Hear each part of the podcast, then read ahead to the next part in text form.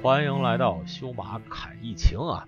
今天也是呃新一季节目第一个番外篇啊。本来我是请了我的朋友李博、李天师啊，还有群里的懂球帝呃银哥，我们三个是聊世界杯的。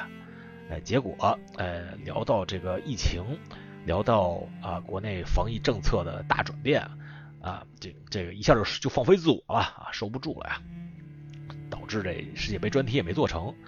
啊，这个周末呢，其实我也一直是啊，因为国内的啊防疫政策发生了一个转变嘛，啊，我的朋友圈也是阳了一半啊，我一直在群里，在发小群啊，还有在我这个二百人的朋友大群里啊，一直在科普相关啊防疫的知识。呃，正好看到星云频道啊，有台也发布了一篇文章，我觉得呢，因为我这两年我本人的工作啊，一直是就和新冠疫情防治息息相关啊，我觉得我也有义务。出来跟大家啊普及一下相关的知识，哎，所以咱们这个第一个番外篇啊的标题就改了，呃，我先简单说一下我从事的工作吧，大家都知道我的本职工作是一名非常强的专业万智牌手。啊，但是这个工作不挣钱啊，我还有个挣钱养家的工作。啊，这两年一直在我们州的卫生厅工作，从事关于新冠疫情防治的各种工作。我的正式职称就是流行病学家啊。虽然我我知道我自己并不是啊，啊，我主主要是从事系统开发这方面的工作。但是呢，我这两年多以来，我也是啊积可以说是积累了大量的知识吧，因为我们经常有有这种内部的日报啊、周报啊啊，包括也比较关注联邦一级的呀、州一级的呃这个疫情。以及防治的工作，我不是我不是一名专业的医疗人员，我也不是医生，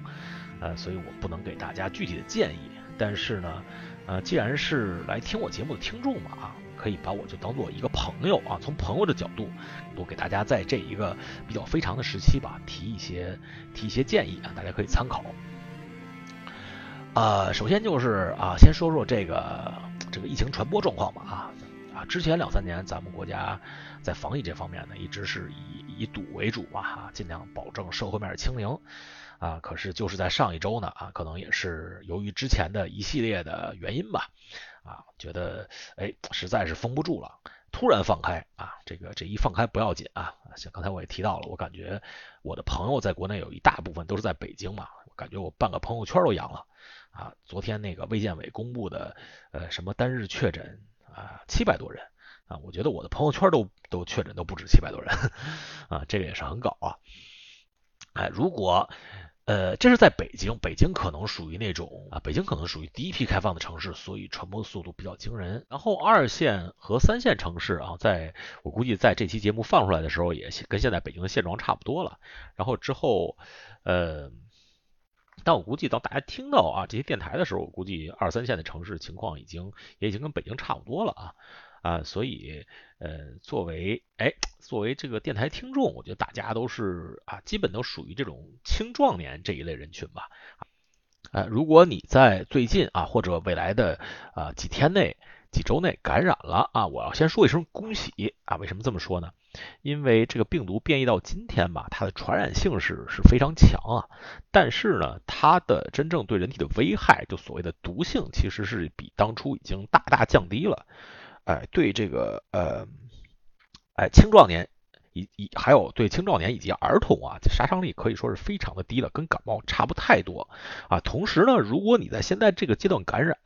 你是呃会在未来很长一段，并且康复啊，大概是一般康复是在一周左右。康复以后呢，你在未来很长一段时间，可能是几个月，可有的说是一年啊，有对有的人来说可能会超过一年，都是有一个免疫力，这个免疫力是很强，一年之内再次感染新冠的。呃，再次感染病毒的人数不足总人群的百分之二啊，就百分之一点几，所以你是就有很强的免疫力，你你靠自己这个免疫力等于也是在。为咱们整个社会对抗病毒在做一份的贡献。你作为一个年轻人啊，在现在如果，当然我不是提倡大家去主动感染病毒啊，但是如果你在这个时候感染了，它未必是一件坏事啊。只要对这个病毒有一个正确的认识，并且通过自己的认知，呃，明白自己现在应该做一个什么事儿啊，那其实未必是一件坏事。对咱们的电台听众以及咱们的孩子来说是这样，但是在另一方面呢，对于中老年人来说，尤其是老年人啊，七十岁以上、八十岁以上老年人这一部分的人呢，相对病毒他们是一个高危的人群，因为他们有各种各种基础病啊啊，其实别说是新冠病毒，就是一般的感冒，对他们都是有一定的，就是就是感染感冒也是也是很危险的。对这一部分人来说，咱们现在。每个人甚至整个社会需要做的，就是尽量把他们感染的时间往后推移。也就是咱们每一个人都应该做的事儿，就是尽量的降低病毒的传染速度。这点非常重要，因为因为咱们国家的就是总体医疗资源啊，首先人均医疗资源不是很丰富啊。总体病床数虽然不能算少的，但是就是危重症病床和医疗资源人均来说肯定是少的。如果让这个病毒以很快的速度传播，不用说以很快的速度传播，因为这个病毒本来就很容易很容易感染。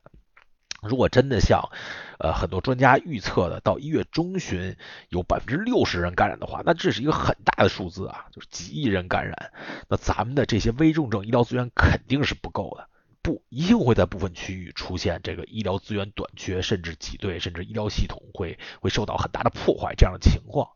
所以现在是一个很关键的时间点啊，就是大家每一个人都要尽量的，呃，从我做起啊，就是咱们作为年轻人啊，我我其实也三十好几了，不不敢说年轻人，相对年轻的人来说，一定要啊尽量的不去给医疗资源增加压力，并且尽量的拖延。啊，这个病毒的传播速度啊，我是很提倡大家都去，如果还没有打疫苗的话，一定要都去，都去先把疫苗打了啊。虽然说是灭活疫苗相比啊，这个 mRNA 的疫苗相比防感染方面稍微差一些，但是啊，这但但虽然差，但是也是有防防感染的能力的，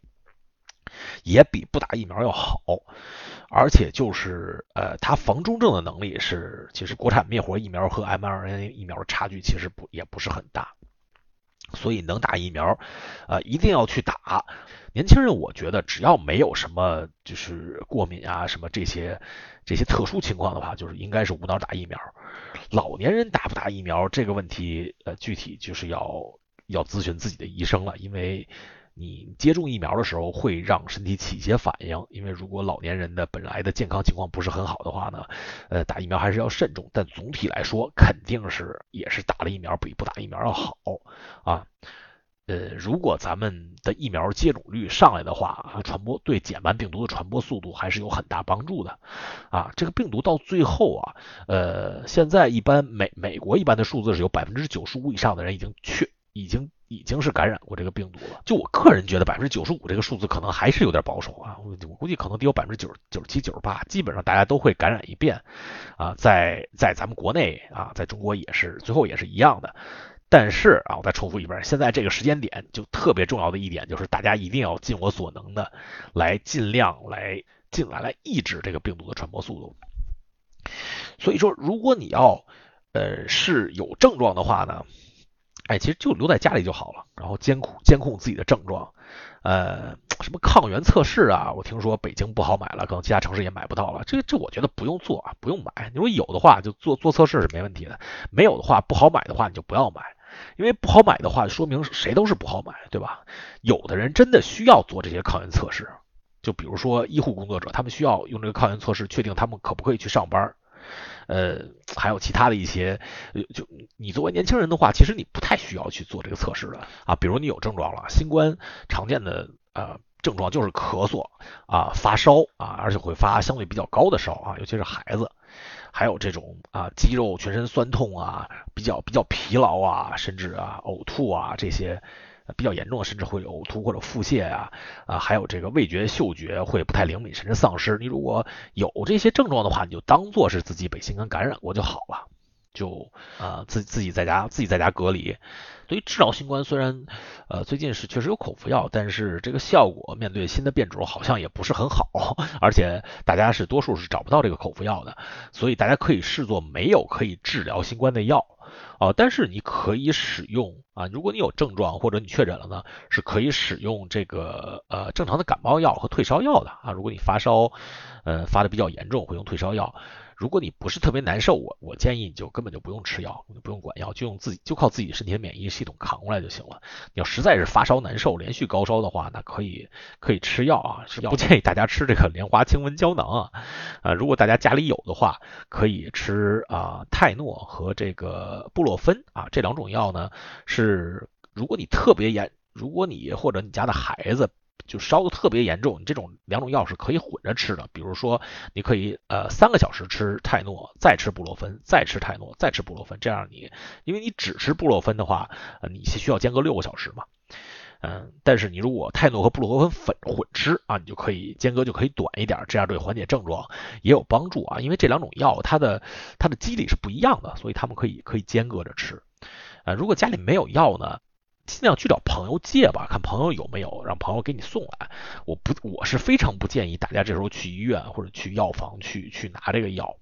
因因为如果你在本地有有一些朋友的一些关系，大家可以要一些这些药的话呢，其实这也是减减少了医院就诊的压力啊。因为我看各地现在医院也是也是各种爆满啊，而且你比如比如说在北京有一些。呃，有有一些北漂嘛，北漂朋友刚到北京，他可能没有这么多的亲戚朋友可以借到这个药，他只能去医院拿药，对吧？如果大家都一股脑去去到医院取药的话，那那反倒反倒让这些人就就很困难。所以，如果你这个药你如果能借到的话，我建议是是最好是借啊。如果有朋友需要你去，呃，有有朋友需要药，你去给送一下也没问题啊。尤其是你已经是阳性痊愈了的话啊，你就可以可以出去给给大家送药。呃，尽量减少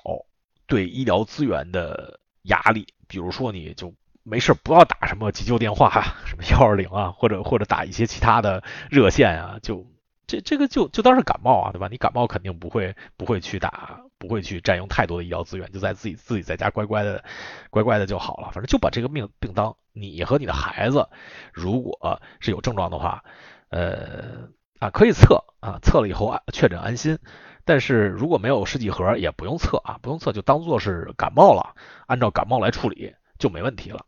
啊。最多是最多一个星期，这个这个病就会痊愈，而且你会在未来的几个月内啊喜提抗体，这个是一个好事儿。那刚才我说的是北京以及是呃可能最近的二三线城市也是疫情已经全面铺开的情况下啊，如果疫情在你的本地还没有铺开，还没有那么多朋友都是阳性的话，那这个时候如果你家里需要备药啊，赶紧赶紧去买药，赶紧把把药品、把食品都都准备好，因为你一旦确诊，你就不不能出去了嘛，你还要在家里自我隔离的，所以你有食品在手手头比较方便，因为到时候谁也说不好这些呃平时以倚仗的这些这些网络订单啊，这些外卖啊，到时候还还能不能正常运作？所以一定要在家里药品之外还储备好这个食品。呃，这些是作为年轻人可以做的。呃，咱们的父母辈儿呢，这些长辈如果他们的岁数比较大了啊，那那就需确实是需要要格外小心。倒不是因为这个病对老年人的杀伤力要比感冒要大。而是因为在这种情况下，对吧？大家对呃这个病毒的了解，对这个病毒不是很了解，而且这个疫情突然铺开，非常容易导致这个医疗资源挤兑的这么一个情况出现啊。这个情况下，那那如果你是症状比较严重，需要。及时就医处理啊，这时候可能就比较困难一些了。所以对老年人来说，一定要，他说年轻人你不用躲着，不用藏着，但是老年人在这个未来的几个月一定要躲着，一定要藏着，就不不要在尽量不要在这个阶段感染这个病毒。而且就一旦感染，如果本地这个医疗资源还没有出现挤兑的情况，一定要第一时间尽早去治疗，越早越好啊。这个年年轻人不基本不需要啊啊，当然呃。出现什么样的情况，你要去去打幺二零呢？需要就医呢？呃，有这么几个几个点。第一是呼吸困难啊，这不用说，呼吸都困难了，当然当然要打幺二零了。呃，第二是这个胸部啊持续性的疼痛或者比较严重的胸闷啊，这也是一个非常严重的症状，一定要及时就医。呃，还有就是你的意识开始不清醒了啊，开始开始有点意识错意识错乱。如果是出现之前我说的这几点体征啊，你这时候你一定要去去该打幺二零打幺二零，该去医院就就医，该去医院就医啊，不然的话你就在家当感冒治就好了。呃，再有一点就是，呃，在网上大家看的关于疫情、关于病毒信息，什么信什么不该信啊，这个。这个这个，因为国内呃，之前咱们的专家嘛，之前的说这两天都被做成表情包了，同同一批专家前后说的不一致啊，呃，这也导致了大家对对这个信息比较迷茫。不过我我可以建议大家可以去这个呃这个美国有一个机构叫做 Centers of 叫做 CDC 啊，CDC Centers of Disease Control and Prevention，大家可以去这个呃 CDC 的官网。有很多的，也不是有很多吧，反正有一部分资料是中文的，大家可以看，这都是可以信赖的资料啊，从来没有没有不存在前后矛盾的问题。国内的专家，我是呃我是比较比较相信上海的张文宏医生啊，我觉得这我觉得张文宏医生确实是啊哎这个非常值得信赖，大家可以，我觉得他说的什么大家都可以都可以信啊。另外，关于钟南山院士，虽然他说话都是各种话术，呃，但是我觉得他。他们那个团队进行了模型估算，可能还是比较准的啊。就是说，呃，这个疫情在未来的一个月左右会达到一个呃巅峰，然后之后呢不断不断消退，到半年以后很有可能就，呃，哎就过去了。但是。呃，这半年，但是他有一个他没说的问题，这个过去的付出的代价是什么？就是就是他说了会有多少人感染，但是这个多少人感染呢？有多少人是会危重症，包括包括多少人会最后有生命危险啊？这一点他都团队都没说，所以咱们一定要，我还是那句话啊，大家一定要尽尽我所能，从我做起，来来。抑制这个病毒传播的速度啊，这个病毒传播的速度越慢啊，后咱们重症的人数就会越少，就是真是能救命啊，真是命啊，真真是能救数以万计的，尤其是老年人的命啊，这个是非常非常重要的。最后再总结一下吧，大家就是作为年轻人啊，就把这个病作为感冒来看啊，不要传给，尽量不要去传给老年人。啊，作为感冒来看啊，自己阳阳性或者有症状了，一定要自我隔离。如果有条件的话，可以准备好需要的药品和食品啊，但是不要给医疗资源来施加压力，一定要不不要不要占用医疗资源，不要去医院啊。只有在出现呼吸困难、意识不清醒、持续胸闷这些严重症状的时候啊，才要去就医，才要去医院。感冒的症状就是你，如果是只是感冒的症状，你什么症状？用什么药就可以了啊！我就还是我说的莲莲花清瘟我不推荐啊。但是如果是发烧啊，泰诺和布洛芬如果非常严重，这两个混着吃它啊。咳嗽的话呢，就止咳糖浆就可以用，因为咳嗽和高烧都是都是非常常见的症状？嘛啊，就用止咳糖浆啊，止咳糖浆加泰诺加布洛芬足够了。啊，最后呢，就，呃，希望大家早日获得免疫能力啊，不管是通过感染还是通过接种疫苗啊，与大家一起扛过这一波啊。未来几个月是是非常关键，会甚至会出现一些困难的啊。这几个月，哎，大家都能从自己做起，一起来啊，扛过扛过这一波疫情啊，让咱们这个这个社会运转早日回归正轨啊。如果大家有什么关于呃，疫情防治的问题，欢迎大家在本期节目之下留言啊，我会对我会仔细阅读每一条留言，回答每一期问题，谢谢大家。